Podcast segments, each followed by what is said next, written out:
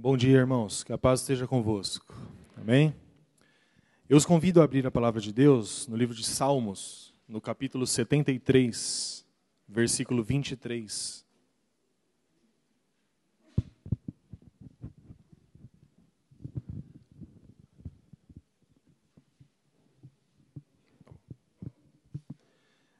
Nós vamos ler dos, do 23 ao 28. Salmos.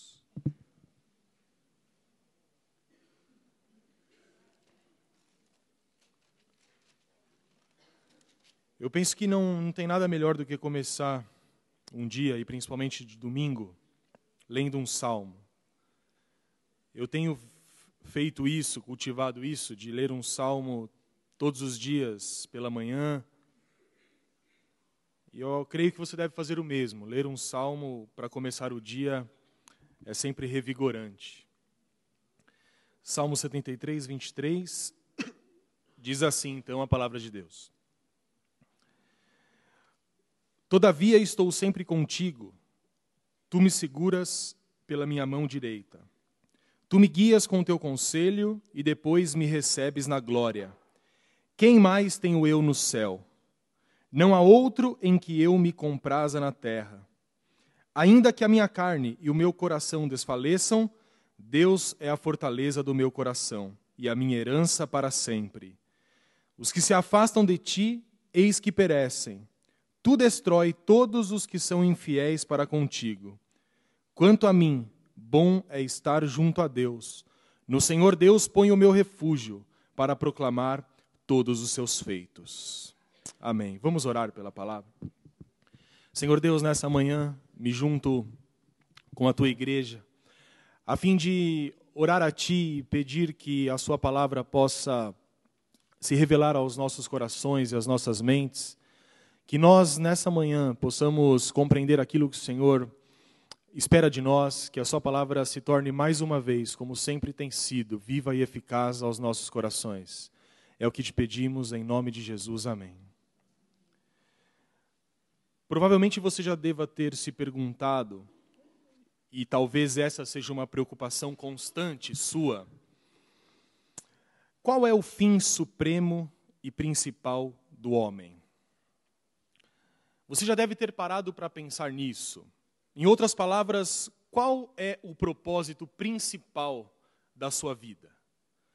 Qual é o objetivo final pelo qual nós fomos criados? Essa é uma pergunta que podemos fazer ao longo da nossa vida. Em alguns momentos ela se torna um pouco mais presente.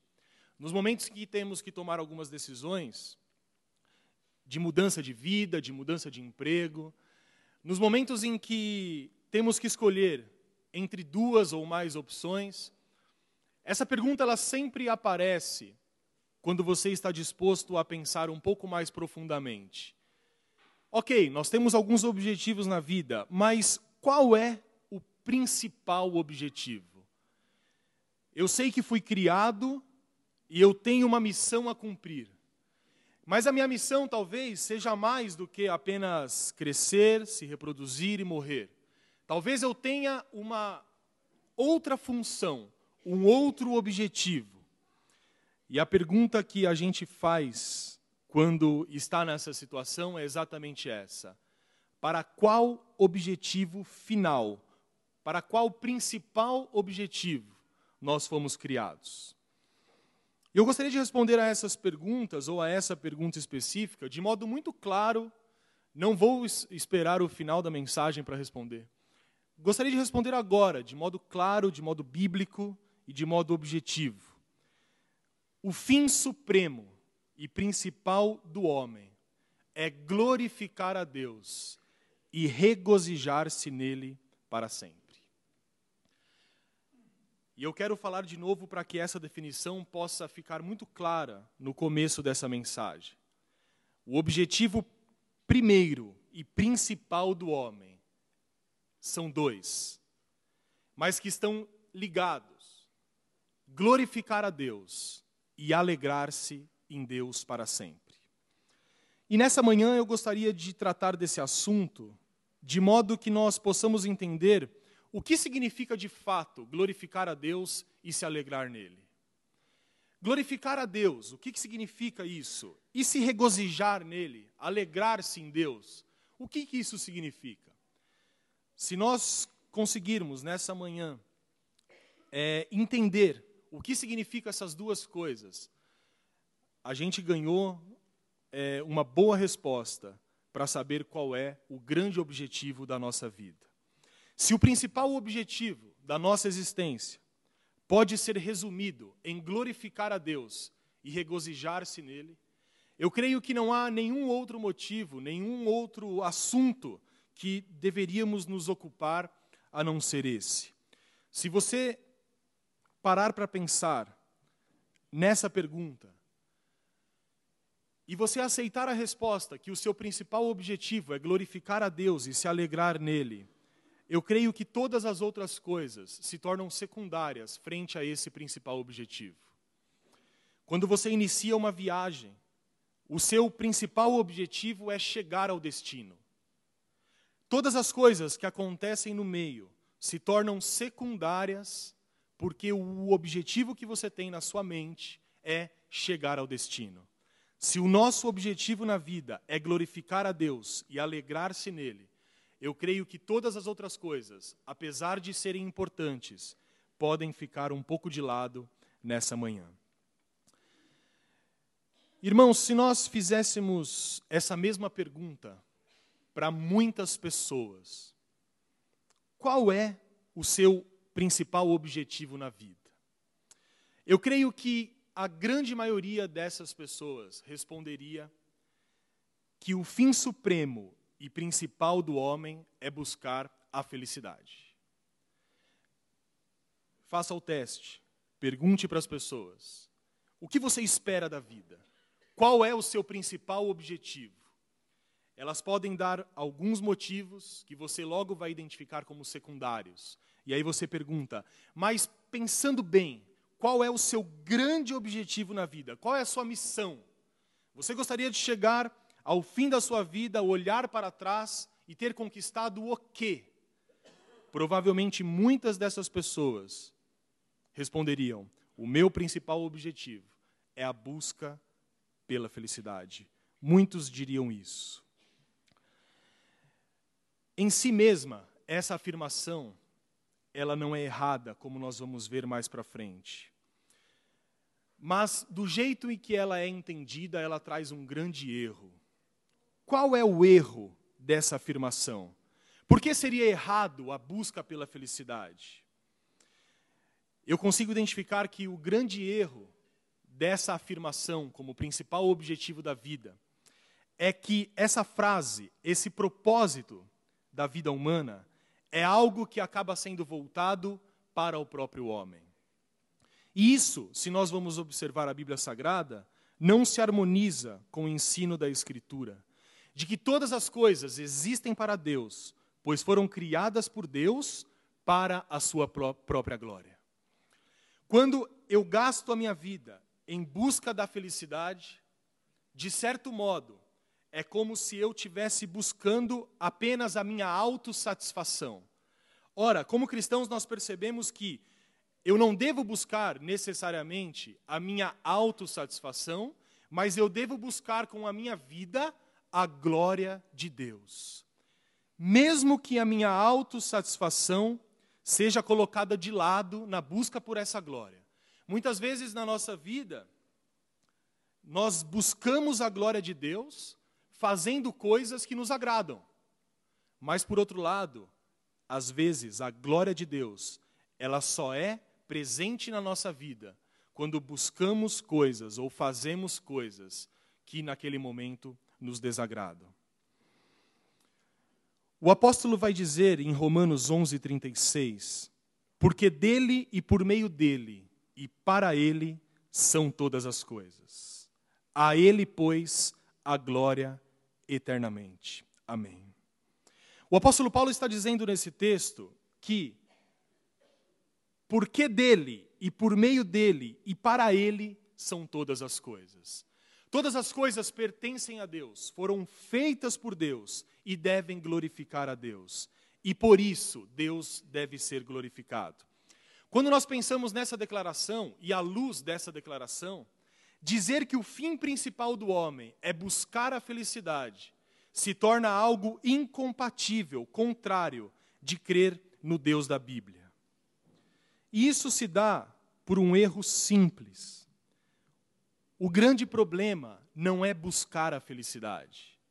Todos nós desejamos ser felizes. Todos nós desejamos ter uma vida boa. E nós acabamos encontrando no mundo alguns aspectos do que significa a felicidade. O grande problema não é a busca pela felicidade, mas é o que nós entendemos por felicidade. Se nós estivermos buscando algo que temos a certeza do que é, essa busca se torna mais fácil. Um bom exemplo disso é quando nós estamos desejosos de comer algo. E você tem uma vontade, por exemplo, de comer melancia ou de chupar melancia. E você sabe que se você comprar a melancia, você vai poder se saciar dela e a sua vontade vai passar. A sua busca terminou, até que venha a próxima. O grande problema é quando nós estamos em casa, abrimos a geladeira e dizemos assim: estou com vontade de comer alguma coisa, mas eu não sei o que é. E aí você olha para a sua geladeira e quando tem alguma coisa, não é aquilo. E aí você fecha e você vai embora. E aí você volta e você fala: Nossa, eu estou com vontade de comer algo, mas eu não sei o que é. A busca por se saciar, nesse caso, é muito mais difícil do que quando você tem certeza daquilo que você quer. Portanto, uma má compreensão do que é a felicidade pode nos levar a uma busca errada de se alcançar essa felicidade. Para alguns, por exemplo, a felicidade é sinônimo da busca pelo sexo, pelo dinheiro e pelo poder. Para outros, felicidade significa a bebida, as festas, uma vida inconsequente. Ou seja, a compreensão da felicidade para outros pode ser o consumo. Para outros, a felicidade se encontra em outras tantas coisas. Mas será que, de fato, as coisas que nós buscamos para sermos felizes podem nos levar à verdadeira felicidade? Ou será que aquilo que nós buscamos nos traz uma felicidade momentânea e logo depois essa mesma felicidade se torna em algo vazio, em algo vago, efêmero, que ao mesmo tempo que vem, vai e você sempre tem essa necessidade. O grande problema aqui, como eu já disse, não é o desejo de ser feliz. Somente um louco responderia que quer ser infeliz. Ninguém tem como objetivo de vida viver na infelicidade. Todos nós sonhamos e desejamos ter uma vida que seja feliz.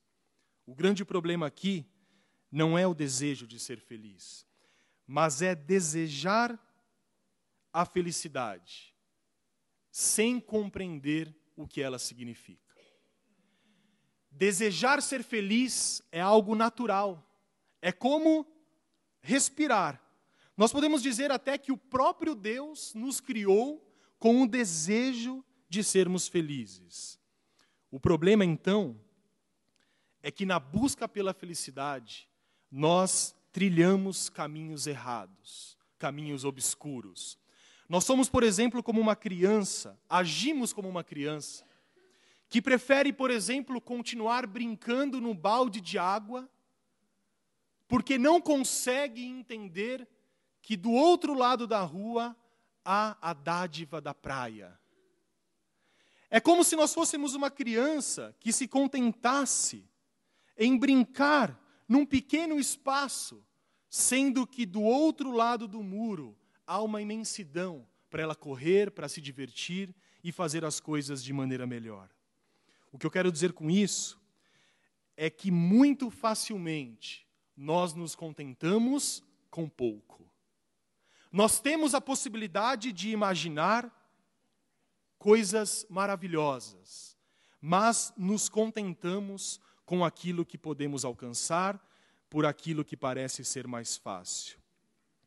Temos uma enorme dificuldade, eu penso isso, em compreender que a verdadeira felicidade do homem resulta no fato de entendermos e reconhecermos o nosso verdadeiro propósito. Se nós tivermos a capacidade de compreender qual é o nosso principal propósito, nós vamos em busca desse propósito. O grande problema, eu gostaria que vocês me acompanhassem nesse raciocínio, é que se nós não tivermos claro na mente qual é o nosso objetivo, nós vamos buscar caminhos para alcançar algo que nós nem sabemos o que é.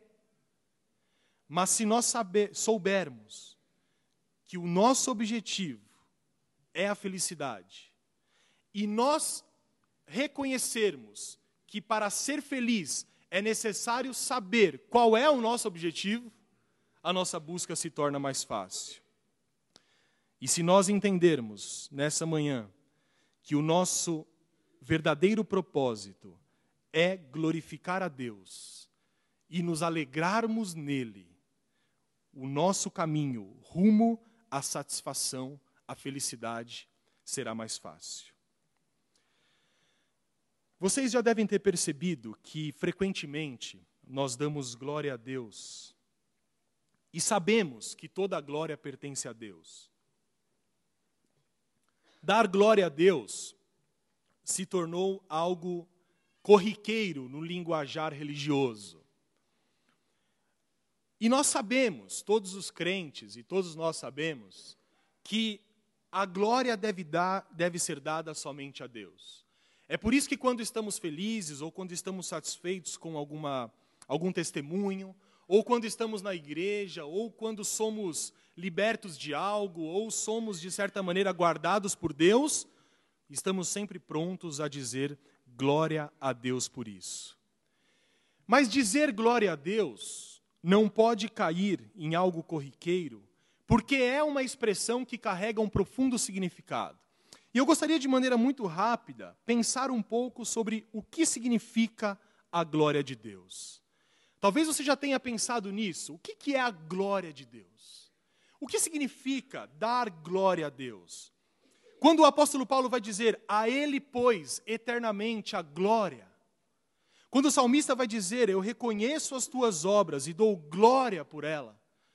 Quando você está num culto e diz glória a Deus, o que de fato nós estamos comunicando a Deus?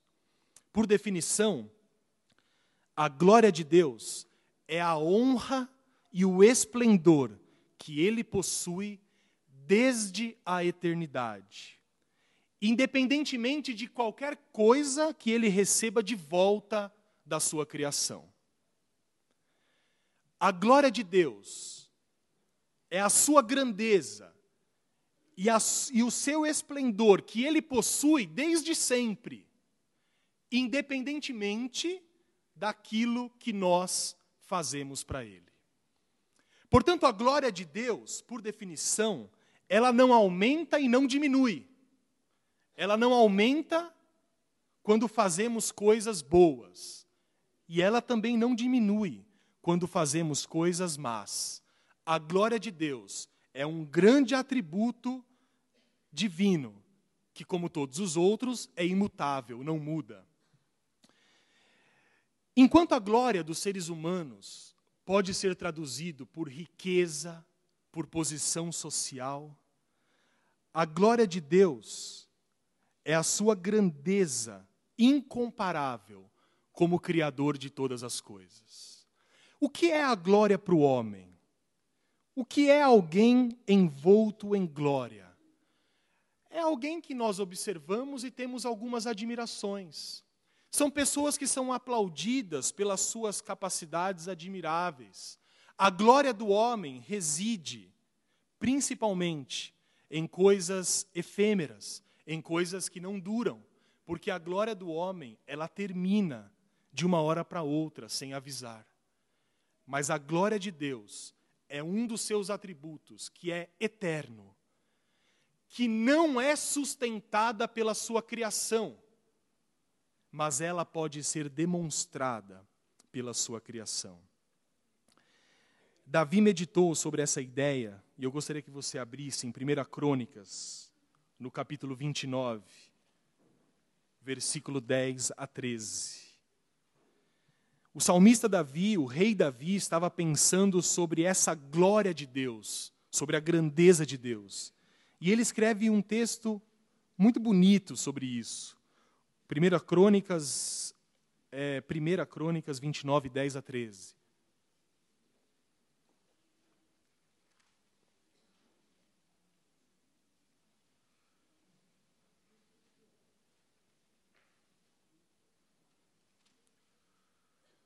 Amém?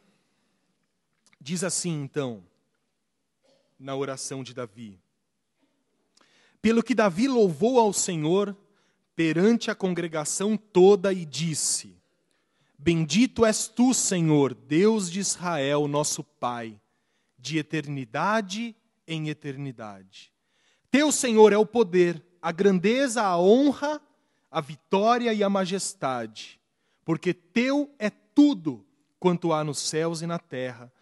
Teu, Senhor, é o reino e tu te exaltastes por chefe sobre todos. Riquezas e glória vêm de ti. Tu dominas sobre tudo, na tua mão há força e poder.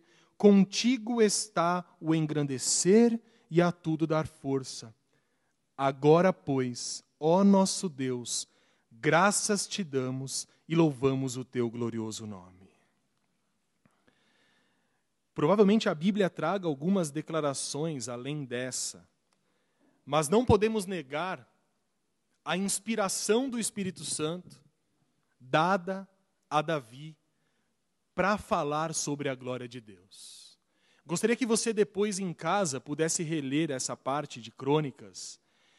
E quando Davi se aproxima da congregação e diante dos príncipes, ele se levanta e diz: Deus, por causa daquilo que tu és, de eternidade em eternidade, eu reconheço que somente tu deverás ser glorificado.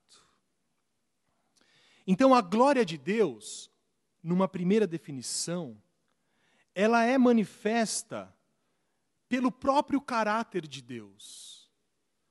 Deus não precisa que nós o ajudemos para que ele seja mais glorificado ou mais glorioso. Se Deus não tivesse criado o homem, se ele não tivesse feito nada, ainda assim, ele seria o mesmo em todos os seus atributos. Se o homem não tivesse pecado no Éden, ainda assim Deus teria os seus atributos imutáveis, não modificados.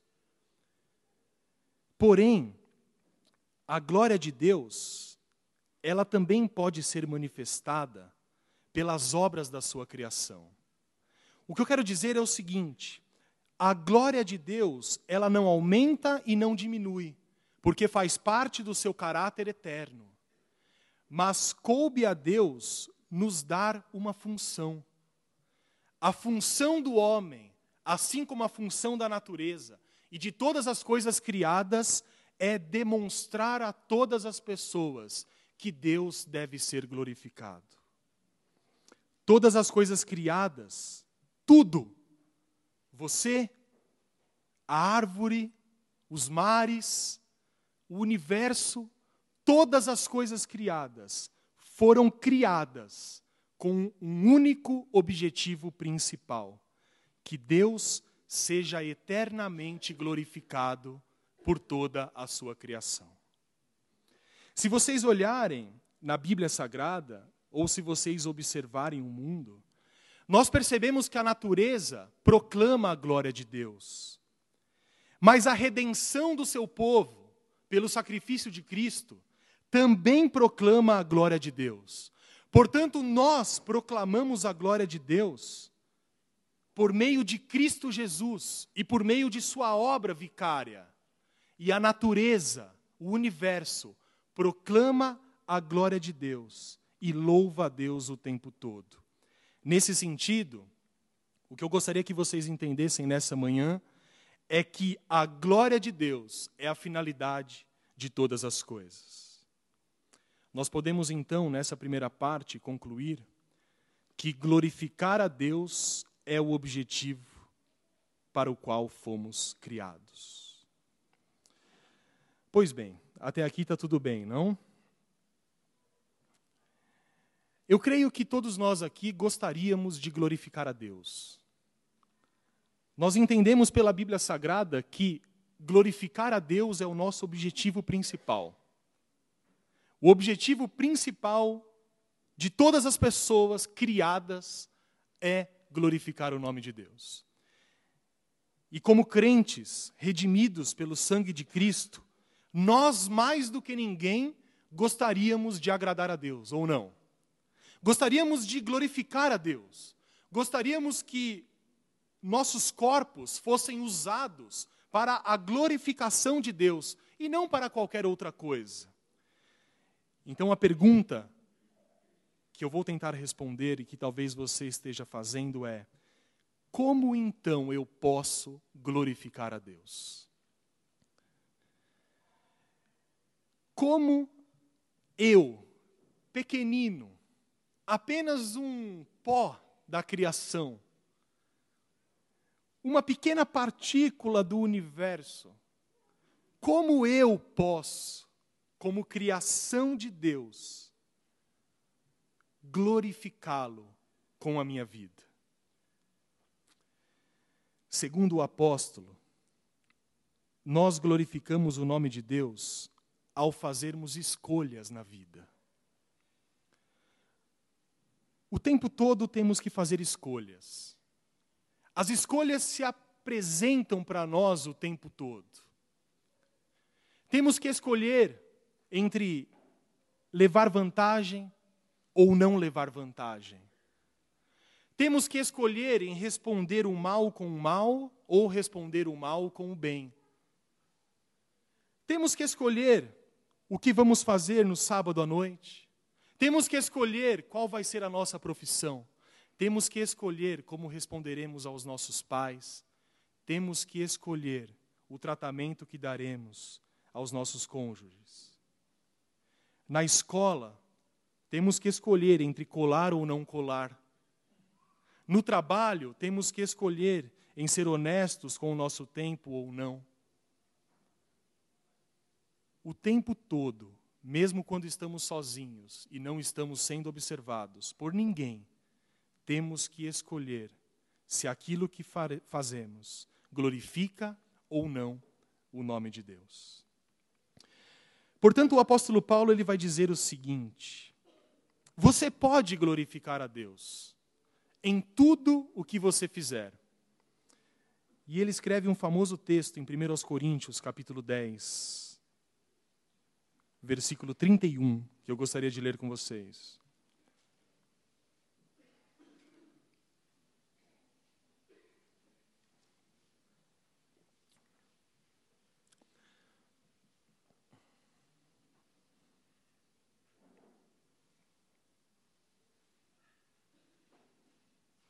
O apóstolo diz assim: Portanto, quer comais, quer bebais, ou façais outra coisa qualquer, fazei tudo para a glória de Deus. Comer, beber ou fazer qualquer outra coisa, não me parece aqui que o apóstolo está preocupado, principalmente, com grandes feitos. Não me parece. Não me parece que o apóstolo está preocupado em que nós aqui façamos grandes coisas para a glória de Deus. Mas me parece aqui que o apóstolo diz o seguinte: quando você estiver comendo, bebendo ou fazendo qualquer outra coisa, quase que insignificante, coisas corriqueiras, mesmo isso, faça tudo para a glória de Deus. Meus irmãos, nós glorificamos a Deus não quando chegamos à igreja, quando cantamos hinos de louvor a Deus, nós não glorificamos a Deus apenas nisso, apenas no domingo. Nós não glorificamos a Deus apenas quando falamos dele a outras pessoas. Nós não glorificamos a Deus apenas quando fazemos coisas tidas como corretas, religiosamente dizendo. Mas nós glorificamos a Deus principalmente quando reconhecemos em tudo, absolutamente tudo, a sua soberania, a sua providência e a sua mão e o seu cuidado para conosco. Quando o tempo todo, quer comais, quer bebais, ou façais qualquer outra coisa, nós reconhecemos que não há coincidências, mas há a divina providência.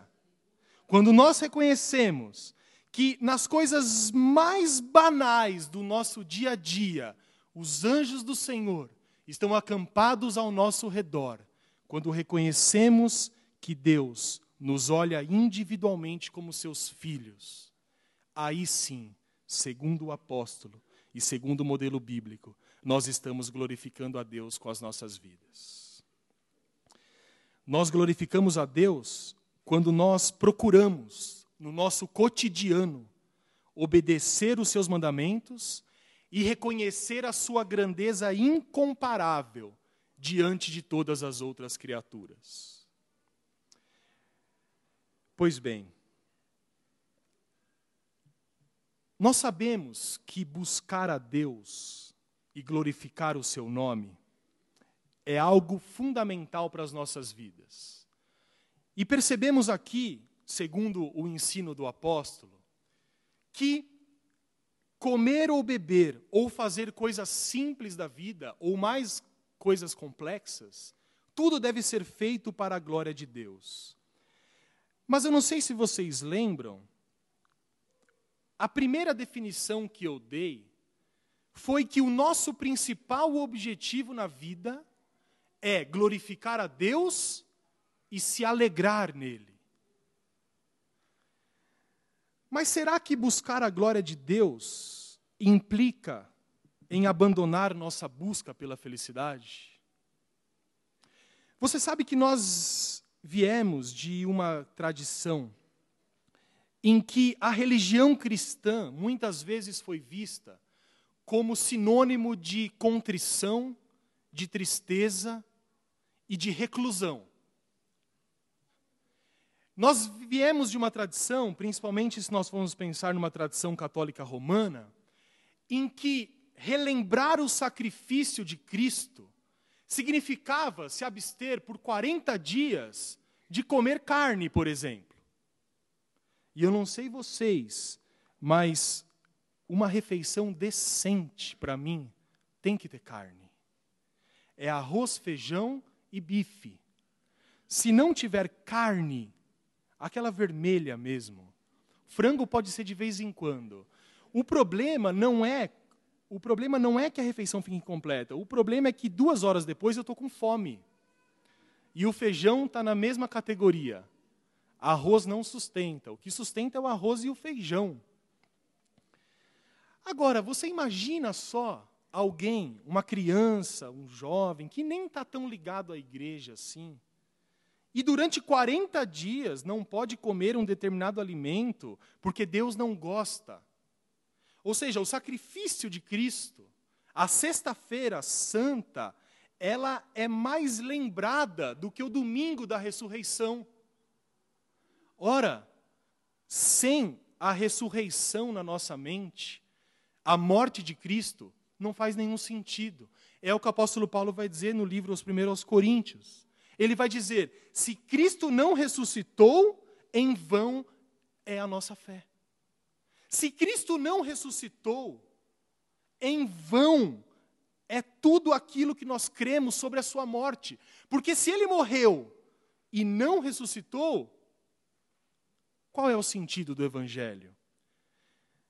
E eu não sei, mas eu penso que a ressurreição não é sinônimo de tristeza. Mas a ressurreição é, antes de tudo, um sinônimo da maior alegria que uma pessoa pode ter. Eu não creio que quando Lázaro saiu do túmulo no quarto dia, as pessoas o tenham recebido com os, os rostos abaixados, com orações contritas, com um sentimento externo de tristeza, não. Eu imagino que Lázaro foi recebido aos gritos, aos aplausos, aos abraços. Jesus Cristo gostava de uma festa. O primeiro milagre que ele fez foi numa festa. Numa festa de casamento, em que ele estava lá, provavelmente muito bem arrumado, deve ter levado um presente. Jesus Cristo estava no meio da festa. Jesus Cristo gostava, se alegrava quando os seus discípulos pareciam felizes ao lado dele. Pois bem, a partir desse modelo, nós podemos entender que buscar a glória de Deus em tudo que nós fazemos não significa que devemos ser pessoas tristes, amarguradas, cabisbaixas, obscuras. Nós já vimos que o propósito para o qual nós fomos criados foi para a glória de Deus. Mas isso significa que então devemos viver para a glória de Deus. E viver para a glória de Deus não é viver triste e nem cabisbaixo. Meus irmãos, a boa notícia do Evangelho é que nós não precisamos escolher entre glorificar a Deus e ter alegria nele. Notem como uma palavra simples, uma simples é, letra, pode mudar completamente a nossa noção do que é ser cristão. A definição que eu fiz no começo, ela foi por mim tirada de um dos primeiros de uma das primeiras confissões de fé escritas pelos evangélicos, em 1623, há bastante tempo. E a pergunta que se tem nessa confissão de fé, que depois se transformou num catecismo da, da confissão de fé, a pergunta era: qual é o principal objetivo do homem? E a primeira resposta que eles deram, e a única foi a que eu passei para vocês. O objetivo do homem é glorificar a Deus e se alegrar nele. Vocês acham que eles colocaram um E por engano? Não. Eles poderiam ter colocado ou alegrar-se nele. Poderia ser assim: o propósito do cristão é glorificar a Deus ou alegrar-se. Então significa que você ou gloria ou você se alegra. Se você se alegra, você não pode glorificá-lo. Mas não é assim o modelo bíblico. O modelo bíblico é e a boa notícia do Evangelho é essa: nós não devemos e não temos que escolher entre glorificar a Deus e sermos felizes. Porque no momento em que glorificamos a Deus, Ele nos inunda com a sua alegria inabalável. E o que pode nos surpreender é que não há nenhuma contradição entre glorificar a Deus e buscar a autossatisfação. Não há contradição entre glorificar a Deus e buscar a própria felicidade. E agora eu empresto uma outra declaração de um pastor batista contemporâneo americano chamado John Piper. E o John Piper, esse pastor, ele diz o seguinte: Deus, ele é mais glorificado em nós quando nós estamos felizes nele.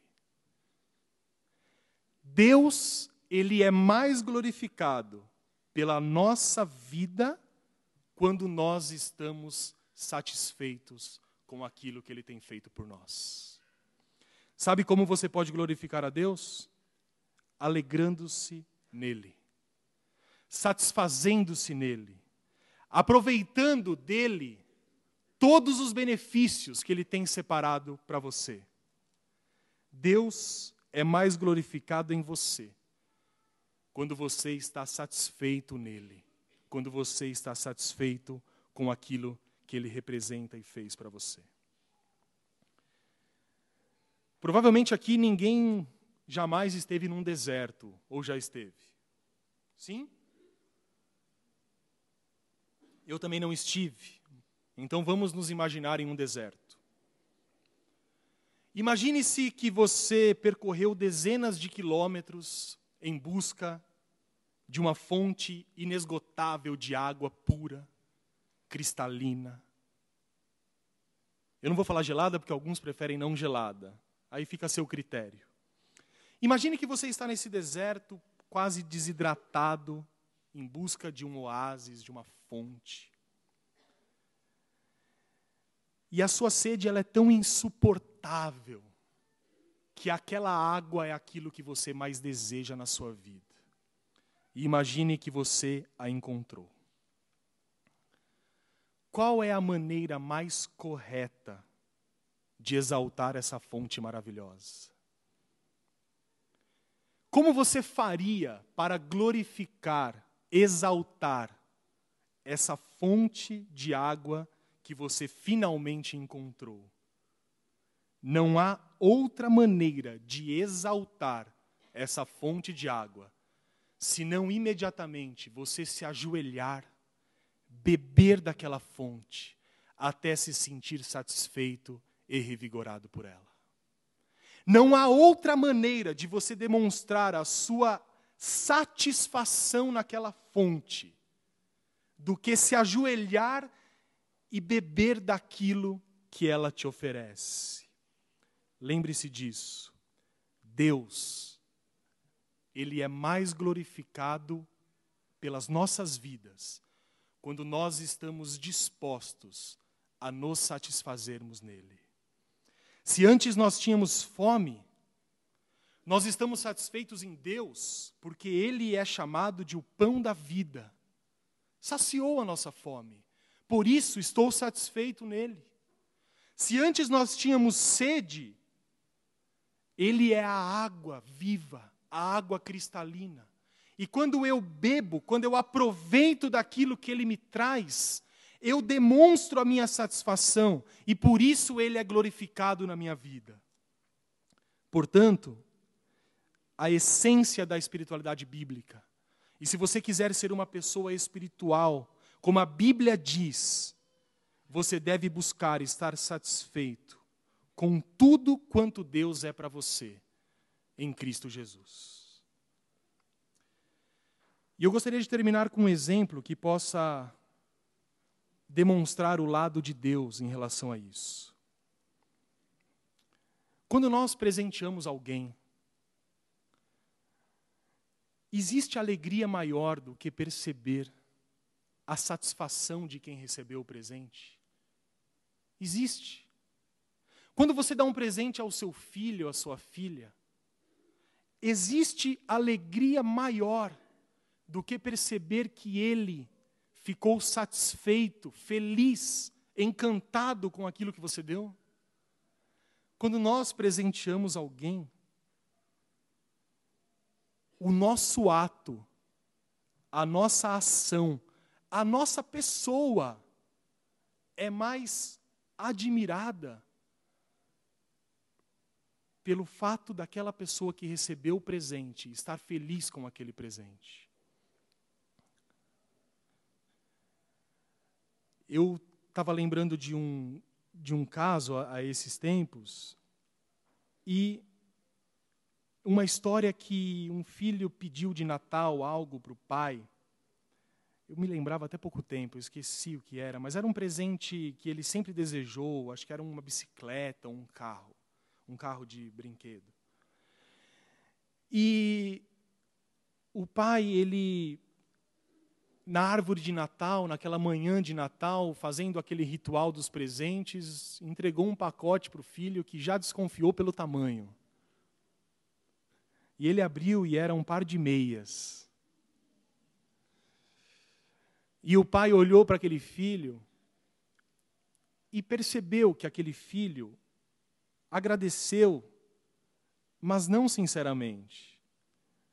Agradeceu de um modo quase que obrigatório, protocolar. E aí o pai chega e diz: Você pode pegar um copo de água para mim? E aí o filho vai com aquele par de meias na mão, dizendo: Meu Natal não era aquilo que eu esperava. E abrindo a porta da cozinha, a bicicleta estava lá. E esse filho, ele se aproxima da bicicleta e olha para o pai e não precisa dizer mais nada, porque o pai está completamente satisfeito, feliz, porque o filho está satisfeito nele. Quando Deus nos dá de presente o seu filho Jesus Cristo naquela cruz, nós podemos glorificá-lo de verdade quando nós nos satisfazemos no sacrifício de Jesus Cristo por nós.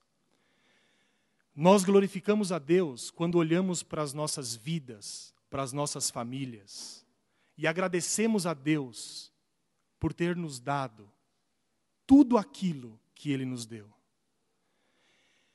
Deus é mais glorificado em nós quando, por um aparente acaso, nós não perdemos a condução ou Deus é mais glorificado em nós quando nós reconhecemos que o trem veio vazio, não por uma coincidência, como os pagãos acreditam, mas porque Deus, por um motivo qualquer, se preocupou conosco.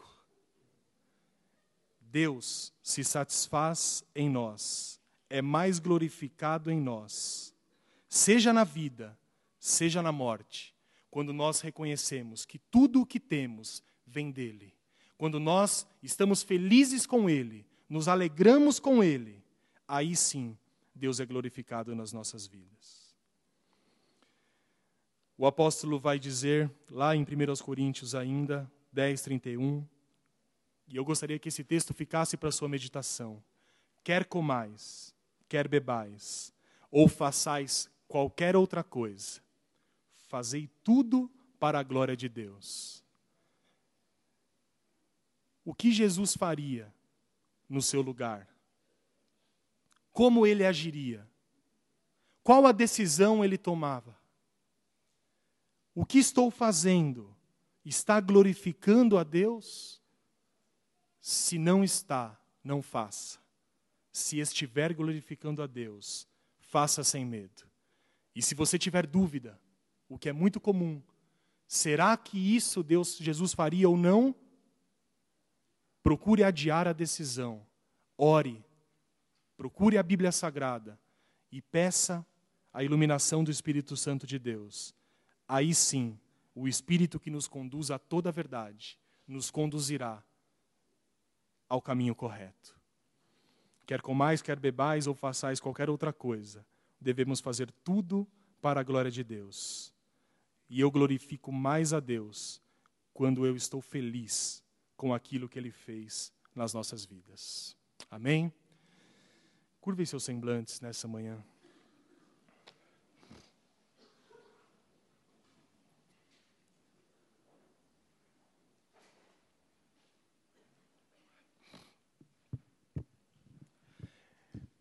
Nesse momento, eu creio que é um grande motivo de alegria para nós entendermos que a busca pela minha felicidade, ela não é contrária à glorificação de Deus nas nossas vidas.